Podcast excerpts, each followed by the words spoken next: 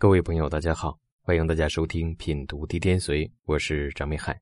这一讲呢，我们继续来品读《地天随》这本书当中啊六气论部分的女命章啊任你桥对女命章原文的一个注解的内容。我们接着上一讲来看原文啊。总之，伤官不宜重，重必轻挑眉毛而多淫也啊。这里面呢，看女命啊，最忌讳的就是伤官。所以在我们现实的啊实践当中啊，分析女命的婚姻好不好，大家就可以抓住两点啊。第一个就是呢，伤官是不是特别重啊？如果伤官重的话，那必克夫啊，这是一点。其二呢，就是啊，这个日支的情况啊，你比如说日坐伤官，这是非常不利婚姻的女命的组合啊。遇到这样的组合，大家可以直断啊，这个人婚姻不好，或者说呢，夫妻宫啊逢冲啊。如果说啊，月支和日支之间是一种相冲的关系，那这样的人呢容易晚婚啊。如果说呢，这个日支和时支相冲啊，那么这样的人呢就容易啊，这个中途离婚啊，他有离婚的一个相。再配合呢，伤官特别重啊，或者日坐伤官，再配合一个冲，那基本上这个人的婚姻呢就不会好了啊。那么还有一种情况呢，就像这个比劫啊，夫妻宫当中啊做比劫，叫日坐比劫。啊，这样的组合也是不利婚姻的啊。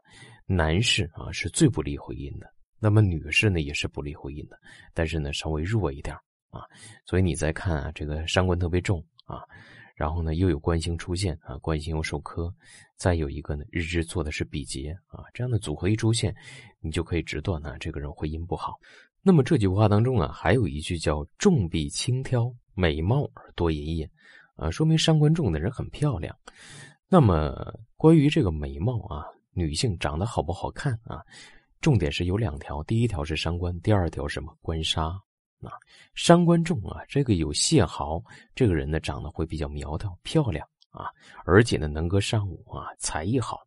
如果有官杀来克，那么这样的人呢，长得他也漂亮，特别容易吸引异性啊。我们再来看啊，伤官身弱有印啊，身旺有财者，必聪明美貌。而贞洁也啊，聪明美貌有贞洁，这显然是一个婚姻情感很好的一个象啊。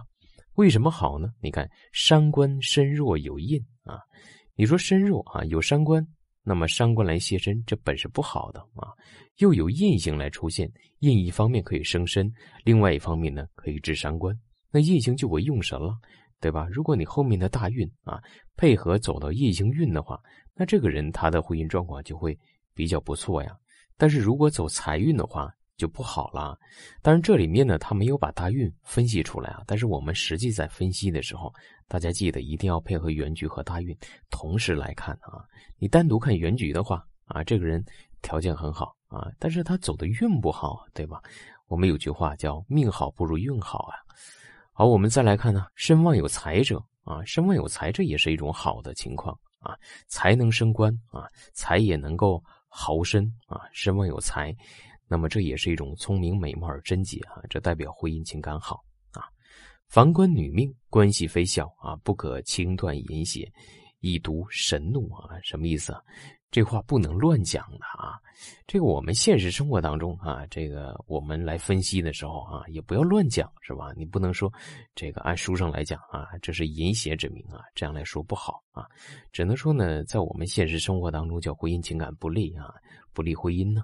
尽量的委婉一些啊，不要伤及到对方啊。另外呢，在论述这个命理的过程啊，大家要知道啊，命理呢，其实啊，它的准确率啊，也不过就是七成啊，甚至于呢，有的时候七成都达不到。所以不要把这个话呢说的特别的这个特别的死哈，要给人以希望啊，这是命理当中有价值的地方啊。否则的话，我们就变成了那种啊恐吓啊。这就是一种迷信了，所以我们做一个学习研究嘛，还要把我们自身的啊这个思想摆正啊。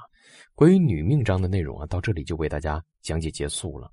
那么在这一章当中啊，有一部分的内容呢是适合我们在实践当中进行分析应用的，同时还有很大一部分的内容，它是呢建立在啊男尊女卑的这样一种思想之上啊来论述出来的。这样的一种思想啊，显然不适合在我们现代社会当中。那么我们现在这个社会当中，对于女命的分析的时候，我们按照什么呢？大家就不能够按照这个啊来看丈夫如何哈，或者说来看子女如何啊？